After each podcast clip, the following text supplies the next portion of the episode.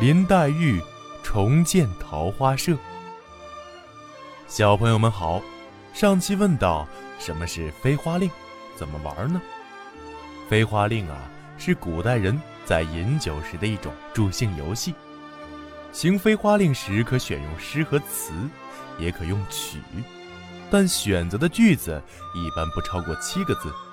比如说，酒宴上假说一句第一个字带有“花”的诗词，如“花尽高楼伤客心”，也要接续第二个字带“花”的诗句，如“落花时节又逢君”，丙可接“春江花朝秋月夜”。花在第三个字位置上，丁接，人面桃花相映红，花在第四字位置上，以此类推。但现在改良为，只要诗词中带有这个“令”的字就可以。古诗词当中，花是诗人常常咏唱的景物，但诗人在生活当中也会将花用来命名一些事物。今天故事中。就有许多关于花的诗词涌现，咱们一起往下听吧。凤姐病倒后，李纨和探春忙着料理家务，没空闲时间，诗社的事儿就搁置了。这天，湘云打发丫鬟翠缕来找宝玉说：“请二爷快出去瞧好诗。”宝玉连忙出去，看见黛玉。宝钗、湘云、宝琴、探春都在那里，手中拿着一篇诗。见他来了，他们说：“咱们诗社散了一年了，如今正值初春时节，万物更新，我们该另立一个诗社。”湘云说：“上次起诗社是在秋天，季节没有生气，如今恰巧万物逢春，这首桃花诗写得又好。”不如把海棠社改做桃花社吧。宝玉点头称好，忙着要看诗。众人又说：“咱们现在就去找稻香老农，大家商议好诗社的事。”众人到稻香村去找李纨。宝玉一边走，一边看这首题为《桃花行》的诗：“桃花帘外东风软，桃花帘内晨妆懒。帘外桃花帘内人。”人与桃花隔不远，憔悴花遮憔悴人，花飞人倦一黄昏。一声杜宇春归尽，寂寞帘笼空月痕。宝玉看完并不称赞，反而痴痴呆呆的滚下泪来。他怕别人看见，连忙把泪擦了，然后问道：“这是谁写的？”宝琴让宝玉猜，宝玉说。自然是潇湘妃子的稿子。宝琴说：“其实是我做的。”宝玉不信，他说：“呀，只有林妹妹才会写出这样哀伤的诗句。”众人听宝玉这么说，都笑了。来到稻香村，李纨看了黛玉写的桃花诗，称赞不已。大家商量后决定，明天三月初二，正式将海棠社改为桃花社，黛玉为社主。明天饭后在潇湘馆聚会。第二天偏巧是探春的生日，饭后，探春换了礼服到各处行礼。黛玉说：“我这个诗社开的不巧，偏忘了这两天是他的生日。虽不摆酒唱戏，也要陪他在老太太、太太跟前玩笑一天，哪还有空？因此将日期改到了初五。这天。”在外任职的贾政写来家信，信中向贾母请安，还说自己将在六七月回京。晚上，宝玉回到怡红院，袭人劝他收收心，抽空看看书，预备贾政回来检查。宝玉算算日子说：“还早呢。”袭人说：“纵然你看了书，可你写的字呢？”宝玉说：“我平常也写了些字，难道都没收着？”袭人说：“怎么没收？昨天我全部拿出来数了数，这两三年的功夫，难道只有这几张字？依我说，明天起你把别的信先收起来，天天写几张字补上。”宝玉亲自看了一遍，实在搪塞不过，便说：“明天开始，每天写一百字才好。”第二天，宝玉一大早就开始写字。贾母没见他，怕宝玉病了，派人来问。宝玉去请安，说：“因为要写字，所以来迟了。”贾母听后很高兴，吩咐他：“以后只管写字念书，不用出来了。你去告诉你娘一声。”宝玉去见王夫人，王夫人说：“临阵磨枪不中用。”天天写写念念，千万别赶出病来。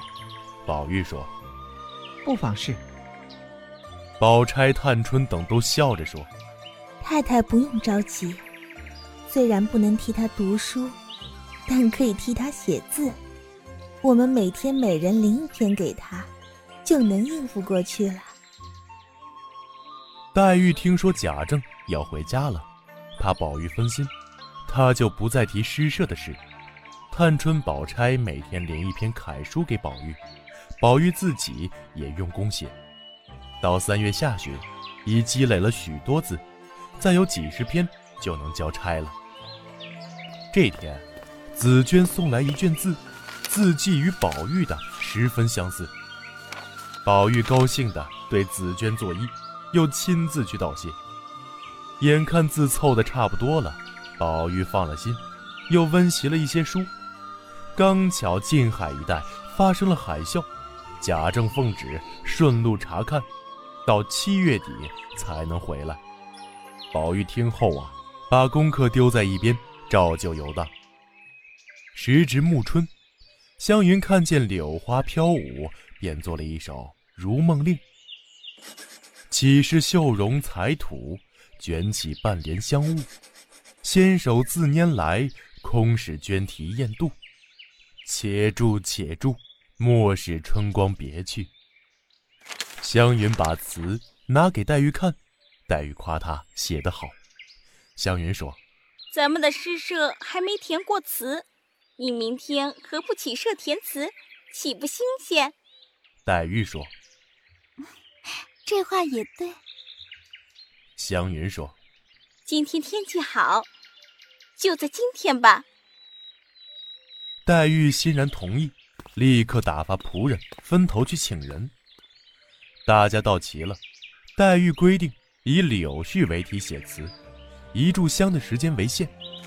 不一会儿，黛玉就写完了，接着宝钗也写完了，探春只写了半首词，而宝玉呢，嫌自己写的不好，刚想重写，时间就到了。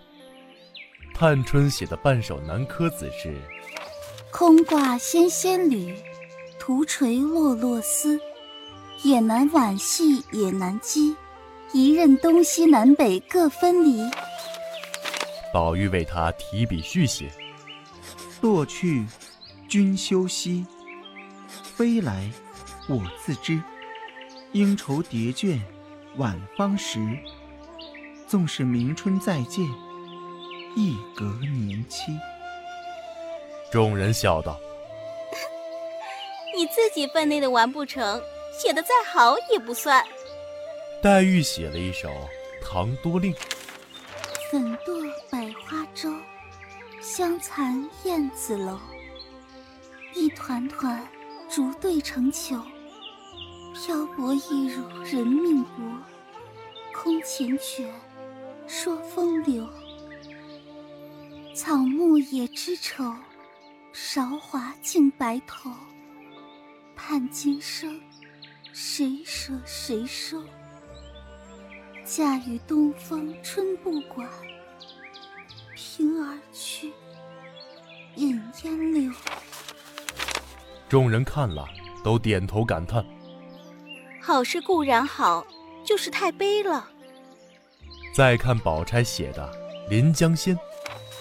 白玉堂前春节舞，东风卷的均匀。湘云先笑道：“ 好个东风卷的均匀，这一句就出人之上了。风为蝶阵乱纷纷，几层随逝水，其碧毁芳尘。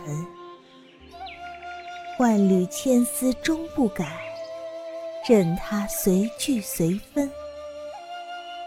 韶华休笑本无根，好风凭借力，送我上青云。众人都夸宝钗写的最好，她的这首词与黛玉那缠绵悲凄的风格截然不同。转眼，贾政回家了。赵姨娘的丫鬟悄悄告诉宝玉，赵姨娘在贾政面前讲了宝玉的坏话。她提醒宝玉要小心明天老爷的问话。宝玉吓得连夜温习课本，恨不得一夜之间呐把这些书通通背下来。这时，外面有人喊：“！